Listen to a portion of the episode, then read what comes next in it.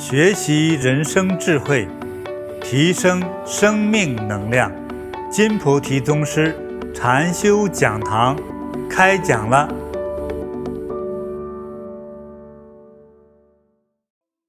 呃，真是非常的高兴啊！我们和诸位同修、诸位弟子，能够今天在韩国釜山禅堂啊，一起共同学习更深入的佛法。究竟之道，学习佛法的目的是什么呢？我还是想听听大家说说，你就大声喊就好了。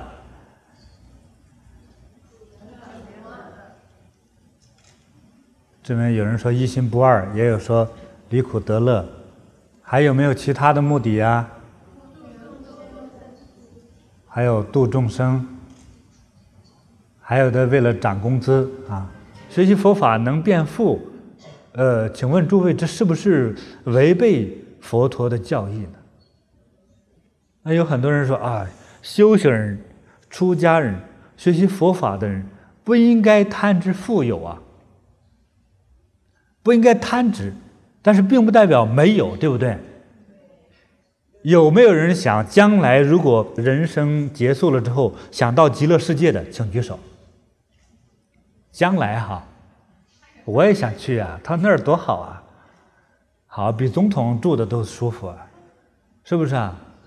哎，这个夏暖冬凉，哦，说错了，说错了，冬暖夏凉，哦，对对，冬暖夏凉，啊，嗯，是冬有暖气，夏有清风。啊，啊，怕阳光晒的呢，这阳光就变成月亮。啊，懒得走路的呢，就你自己就能腾飞，想到哪就到哪去了，而且只要一想就去，好像描述的极乐世界类似是这样子，好像并没有描述到了极乐世界想吃啥没啥，想穿啥没有，啊，阿弥陀佛在那儿拄着个破拐棍儿都不是完整的，啊，穿了一只鞋还露着脚跟啊。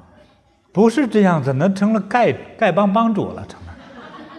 哎，所以那个佛陀的，他实际上是一种大富贵、大吉祥、大法力、大自在。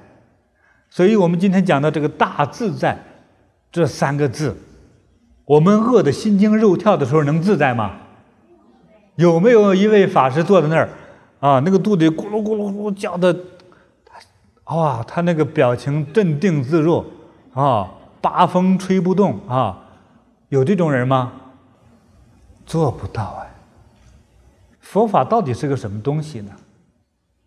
所以至少是生存之道，其次才是解脱之道。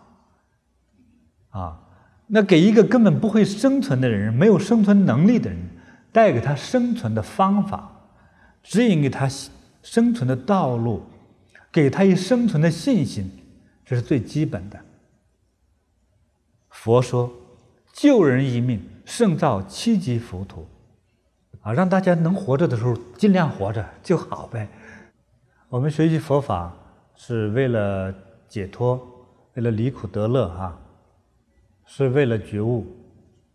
我们是从我们的实际入手，都想从我们生活之中的真实事件现象来进行和佛法的精神。合二为一，这样我们才能够，呃，较清楚地将佛法掌握住。否则的话，我们学习的，呃，佛法当中，啊，最精髓的那些啊概念，那种解脱的境界，总是和我们的人生是分开的。啊，是不相关的。在日本有一个非常出名的禅师，啊，住在一个庙里。有一天接待了一位知名的作家。这个作家呢，就是就是专写心灵啊超脱、解脱、成就的这样的一个专写这种成功类这种教导的一位作家，啊，他就找着禅师，啊，让禅师给他一开示，但是禅师呢，并不知道他是谁。那禅师的弟子就挡着不让见，哎，他就跪在门前不走。禅师被缠的没有办法了，就见他吧。啊，就请问你有什么问题，非要找我呢？这位作家就说：“嗯，我太太要离开我，啊，不跟我过日子了，请问我怎么办？”这个禅师就给他简单介绍：“你对太太好一些了，说我也对她好了。”你赚的钱都给他了，我也这么做了，啊，多给他买一些化妆品了。他说：“我买了一大堆呀。”这个这搞得这个禅师没有办法回答他了。那他说：“我实在没有主意教你了，你还是走吧，我回答不了你。”嗯，他说。这个作家就说：“那你，我是知道你是全日本啊最有境界的大禅师，啊，你肯定还是呃不想真的帮我，所以我就下定决心，不告诉我方法，我就是不走。到第三天，这个作家还在这禅，嗯，这个禅师。”在早晨打扫自己房间的时候，在书架上发现一本心灵提升解脱的书，哇！看这次有答案了，就告诉他：“哎，我知道了，你呢去到书店买一本某某人的书，看一下就解脱了。”那个人说：“对不起，我就是那个人，我就是那个书的作者。”你告诉我怎么办吧。哇，这禅师真的给障碍住了。最后禅师给他禅了七天之后，告诉他，禅师说：“我就是因为我太太不要我了，我才出家的呀。”这个作为学习佛法呀，不在于说我们今天是任何一种身份，啊，因为通常来说。我们在社会中，在学校里，几乎在各个层面的学校里，我们学到的通常是，呃，技术性的知识，啊，我们统称为是属于谋生性的知识。虽然这些技术性的知识呢，也是给人类相互之间带来很多帮助的，啊，也是非常非常必要的。但就是非常的缺乏，啊，怎样做一个更加解脱的人？啊，怎样能活得更自在、更美好？啊，怎样能够让自己烦恼更少？怎样解决我们随时可能遇到的种种的障碍？佛说：“佛法本无法，法无定法。”是因众生需要而生妙法，而生其法。啊，是因为学习佛法的人学习了佛陀的慈悲之心，我们在帮人的时候，才生出一些必然需要的方法，那就是佛法。啊，所以就是说，在历代祖师都是这样，有问才有答。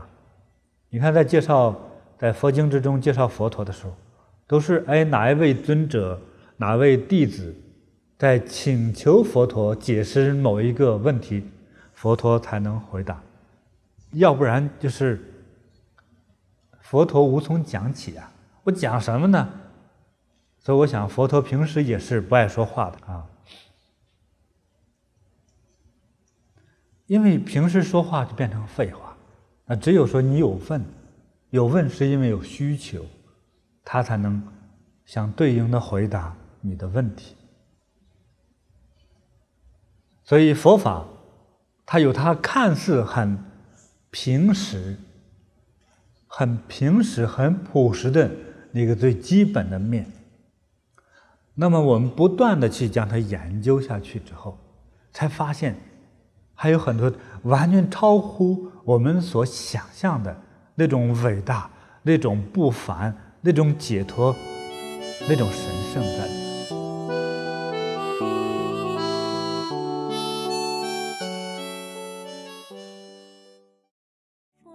所以我们在研究佛法的时候，在研究真正的解脱之道、超越之道、成就之道，那是需要重新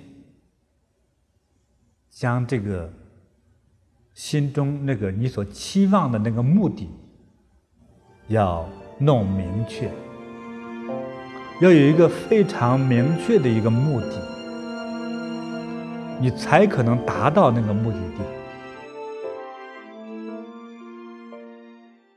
有一种人生，可能经济上并不贫乏，可能你是一个富人，但是并不意味着说我们富有了，我们的精神上同样是那样解脱和高尚的，不一定。很多人是不缺钱的，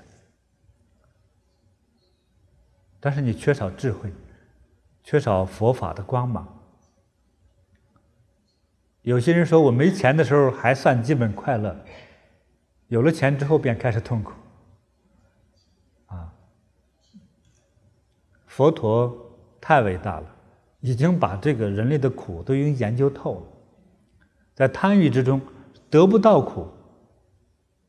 说我想得到这个我的一个目目标，我得不到都是很苦啊，所以很卖力气去得它。得到了之后怕失去苦。我现在有了这个东西，比如说我今天我哎买了一个大钻石啊，啊那大的像大馒头一样，那么大个儿哈。本来没有病，没有心理病，等他买了它之后。心病加重了，这个钻石在他眼前就像抱着他的心脏一样，啊，随着他一起心跳。捧到手里头呢，怕随时掉下来摔碎了，啊，含到嘴里装不下，啊，小一点的怕咽下去，一对身体又形成了伤害。放到家里怕被偷了，带在身上怕被抢了，啊，留给子女吧，看着哪个子女都不配，哎。这个真是啊，这个买了一个折磨人的活宝贝，哎，好，所以得到了，又开始苦。那也有的人就说，那干脆就让他失去好了，失去了之后就 痛不欲生啊。我今天讲这个讲的好像很轻松，其实是很重重的心理。哪个人没有自己喜欢的东西呢？都有，既然有，你就有了一份叫做执着。有了这份执着，那我告诉大家，不容易修啊，想解脱就很难了。我们刚才说，这个钻石，这么大一个钻石，是你所有的生命中的心血和情感得到了它。得到它之前，你是心血呀。心血就是生命，所以在得它的过程之中很苦的。在没有得到的时候，光妄想到钻石的光芒；当你得到了它之后，它是不是还是那么美好？用它尖锐的部分对着你的皮肤，随时就把它割破了。捧到手里还挺冰凉冰凉的，咬吧，把牙割掉了两个。因为偏执的喜爱，让你付出更多更多。我讲的这个问题呢，是我们每一个企图学习佛法、获得更高智慧和解脱的人当中，每一个人都遇到的最难跨过的一道难关。无论你是谁，无论是多么大的英雄豪杰，实在难过你心中有一丝美好感觉的那一关，太难了。嗯，所以我们都想解脱，脱得了吗？我们今天讲的这个话题是最重要的，这正是我们需要去，我们去慢慢去感觉，去琢磨。我也不希望你一下就解脱，啊，慢慢的一步一步的去超过它，去超越它，真的很难。请记住，有贪执的爱和所贪执的恨，你会付出。更多更多。说佛陀有大智慧，大智慧是怎么形容呢？啊，如海。啊，说佛陀是什么人呢？是智慧海。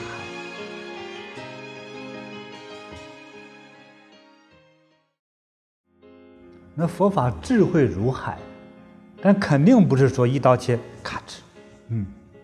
不准你爱，我们的心，我们的意识是阻挡不住的，啊。那么有贪执的爱、恨、喜欢和不喜欢，这一定是有的，是因为这是人类生命的重要组成部分，能化解。能化解，但是需要很多年的功夫。那么我们的不能化解掉它，这个时候，我们有了一种新的出路。我们既然是有喜爱某一种人物事之类的这样一种喜爱之心，啊，我们干脆就借用这种。喜爱的心理特征，借用它，把这个爱放大。我们给它增加了“大”字，爱呢加上“大爱”，大爱也可以称为叫博爱，广博的爱。所以我们行善的过程中，有时候你我们在帮人的话，如果有交换之心，你会想：我帮这个人，这个人有钱；我帮这个人，这个人有才能。我帮这个人，这个人长得漂亮，等等的，总这都是一种带有期望性的一种交换之心。这个结局是让人悲伤的。很简单，说我对他好，他怎么现在还不报恩呢？啊，总有期望之心，期望之心就难免失望。所以用大慈大悲之心，让大家都好，不要有一种。个人的期待让他一定要回报于我怎样的，啊，让无回报之心去帮助大家，那我们自己会不会更好的？一定会呀。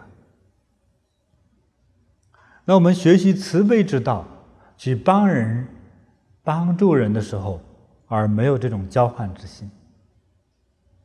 我们其实就能获得更大的利益，这个利益是超过了，其中也包含了商业的利益，但是是超过商业利益的，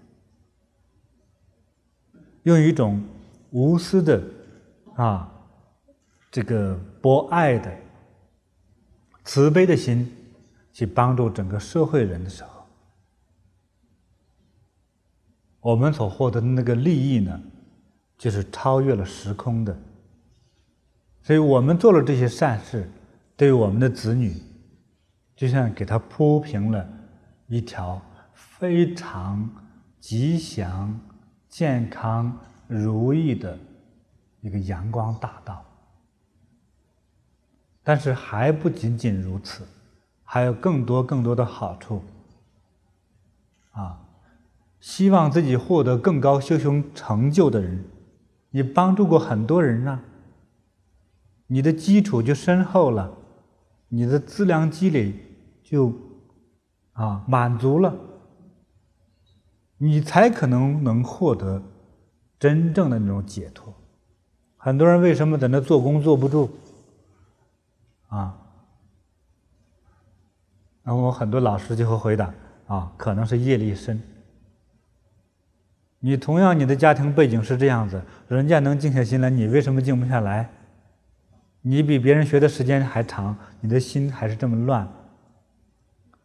最后没有别的可以解释，那就是业力深重啊！啊，业就好比欠的债啊，那我多做了好事，把债还清了，你的心就静下来了。我们有没有人体会过？帮助过别人之后，心中非常美好、幸福，而且还很平静。所以，这个是不修行的人，不去真正帮助人的人体会不到的。这是法喜之一。法喜包含着很多呀，其中一项就是帮助过别人，真正非常慈悲之心去帮助过别人之后。获得帮助的人当然是非常快乐了，而我们帮人的人也是非常的快乐。那种快乐会产生那种对生命滋养的、带有佛的慈悲的那些营养、那些因子，啊，它改变了我们 DNA，改变了我们所遗传的基因之中那些瑕疵，那就是在消业。啊，让我们智慧通达无碍。啊，让你所喜欢要做的事业通达无碍。很多人修得好的人，啊，在做他的这个社会经营的事业之中，也是做得越来越好啊。因为他的经营之中，并不是光想让自己发财，他更照顾到很多人，哎，要在他这打工谋生，啊。我遇到有好几个这样的我们的同修，就是这样。他说我钱足够用了，我今天的公司继续开着，还而且还要给他开好，就是为了让在我那里工作的那么多的员工继续有饭吃，而是为了这个目的在开公司。哦，听了真的感动。而且呢，越是这样的心吧，还经营的越好。同样的公司，很多拿个订单很难。他总是干不完的活儿，总是让工人加班，加班就多拿钱回家，啊，真是好啊！啊，宽容之心，本有生命力。啊，宽容之心，才能使万物生长。啊，宽容之心便是温暖之心，有了宽容，有了温暖，这就是博爱，有了这种博爱。这个世界就是你的，你能心想事成，吉祥如意。我们真正达到的生命状态是吉祥如意的话，这是一种什么样的境界呢？菩萨境界。只有菩萨才能无碍。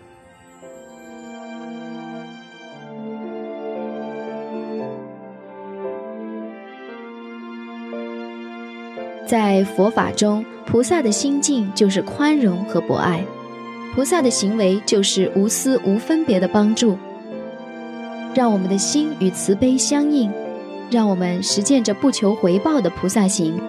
上师说，这就是佛法告诉人们的快速成就之道。我们看到，啊，在佛经上介绍的观世音菩萨、大势至菩萨、文殊菩萨。地藏王菩萨，好多位了，啊，那种吉祥，那种自在，那种美，啊，我们都很赞叹，啊，都很羡慕，但通常都会想到，哦，那是神呢，那与与我没有关系的，那是神，不是我，我们永远都修不成。但是我想呢，是我们能够修成。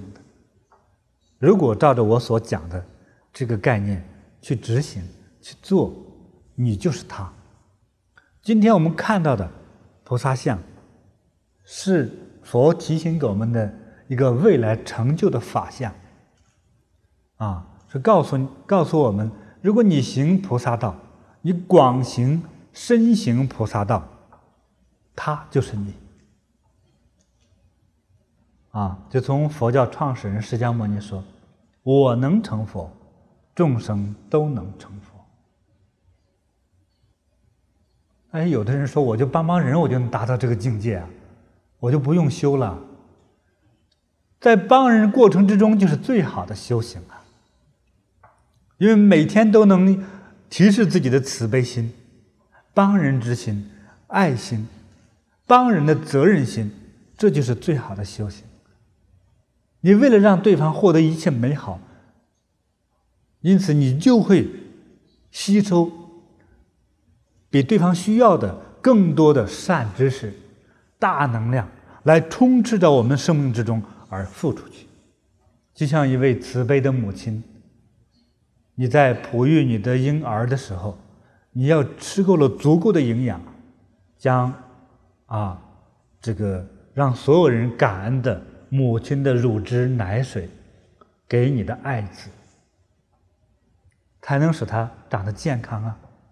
那一个慈悲的人，我们为了帮助别人，你肯定是一个非常勤劳修行的人，非常勤劳去吸取更多佛法善知识的人，才促使着我们获得了更高的成就。那这种行为，我们称为菩萨行。既是菩萨行，那就是菩萨的所行。你就是菩萨。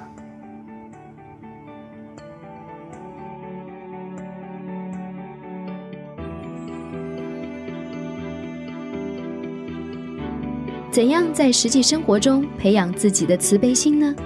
上师说：当利益发生的时候，把利益多让给别人一些；当责任发生的时候，自己多承担一些。当别人有错误、有过失的时候，少批评一点，啊，来扩展自己的慈悲。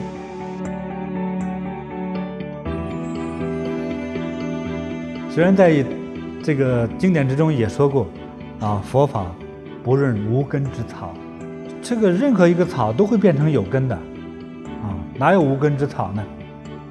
这个根基是指根基的意思，这是讲的一个因缘。说今天这个草没有根，我就慢慢泡它，慢慢去栽培它。还有说这个草腐烂了，腐烂它还会再生啊，再生就有根了，我就不断去灌溉它呀，对不对？要有一种叫慈母之心去培养它。大慈大悲的佛菩萨正是这样。无论社会的人士有没有根基。但是我们能够去教化，能够去帮助，能给给别人提供一种爱心、慈悲，任何一种方面的，哪怕一种提示，就这样的慈悲之心，不能断绝，要永远的有，永远怀着一颗慈母之心去帮助和教导人们，这就是大乘佛法的菩萨行。在这节有关学佛目的的课程将近尾声的时候，上师劝大家要珍惜时光，珍爱生命，在这宝贵的一生中，广行慈悲爱人之道，使我们自己、家人、朋友乃至所有人都能够身心光明、富贵吉祥，直至觉悟解脱。因为人生啊，难得，人生难得。又是人生苦短，啊，所以从大轮回概念，我们成为人很难得了，啊，从时间空间概念上来说，我们这个时间太短了，啊，我从二十六岁开始正式传法，到今天混到四十多岁，就真的很快，就觉得。我觉得我还没过青春期呢，就又到中老年了，就，哎，就一下就过得太快了，就，真的时间不饶人，光阴似箭，啊，所以世界上最宝贵的就是我们的时间，我们要利用好我们的时间，做好我们该做的事情，否则到临死临终的时候，回想想自己这一生没干过自己非常期望的那个最高境界的事情，没敢去做，啊，非常遗憾呐，要敢做，啊，像佛陀、像菩萨那样，啊，佛菩萨他的那个境界，啊，就是大慈大悲、大威大德，啊，无所不摄，啊，他的那种智慧的而产生的那种。尊严，那种伟大，让所有的生命看到它为之震撼。啊，他的慈悲能将冰山融化，啊，能让石头崩裂。在整个我们人类的发展之中，因为佛陀的教化与慈悲，我们从对啊、呃、世界的认识。到世界的创造，对世界的把握，很多是因为佛陀慈悲智慧的启发。啊，我们有多少高尚的啊佛门先师们，为了让众生离苦得乐，让众生获得佛陀慈悲的真理教化，啊，当然包括天主教、基督教等等一些几大慈悲善良的宗教，有无数的人。为他们献出了整个生命的时间和精力，在教化着世界的众生，都是功德无比。在我来看，都是佛菩萨在人间不同形象的化现，啊，才能使世界维持一份和平，啊，才能让更多的人懂得一点啊慈悲善念。希望世界上所有信仰慈悲的人，啊，都能够心连心、手牵手，这个世界才能让我们一起来把它描绘得更加美丽、祥和。我们这个世界如果缺乏了慈悲、善念、博爱、尊重、礼让、呵护、救济，那这个世界将是一团糟。所以，今天的世界和平与几大宗教慈悲博爱的教化是绝对分不开的。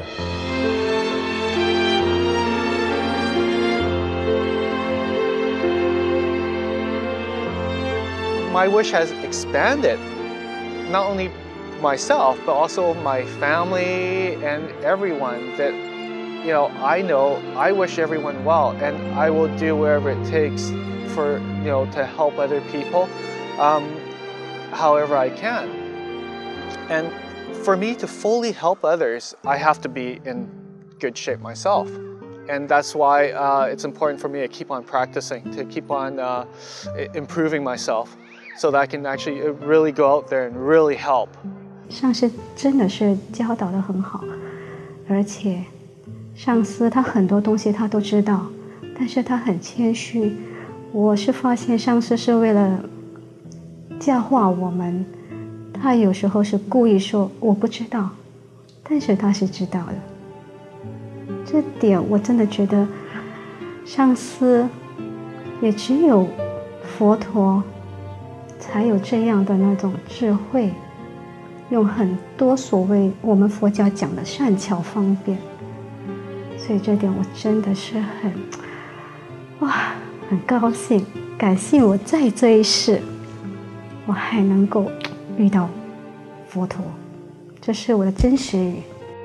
在金菩提上师的这节讲课中，我们学习佛法的目的可以总结为四大主题：首先，佛法是生存之道、生活之道，它使我们快乐、健康、富足、美好；其次，佛法是解脱之道，放下贪爱和执着，才能自在吉祥。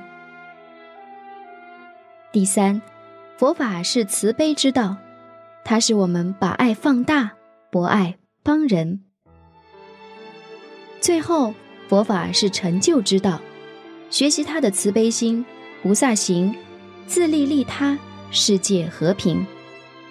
从最基本的生活所需到最终的觉悟成就，时时处处都体现着佛法的内涵和教化。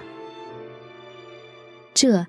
就是上师为大家开示修习佛法的目的。所以菩提是获得圆满成就的意思，是觉悟成佛的意思。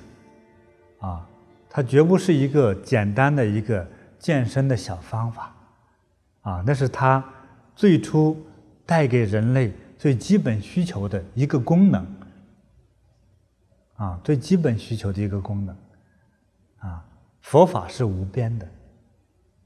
无论从念佛法，还是从我们中国流传的禅宗，乃至到密宗，这所有的修行方法之中，这几大门派之中，首先大家修行者就是带来的身心灵的健康，之后才能获得解脱和圆满。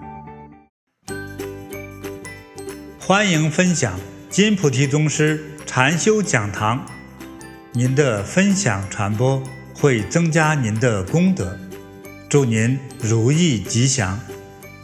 更多精彩内容，请下载禅师 APP。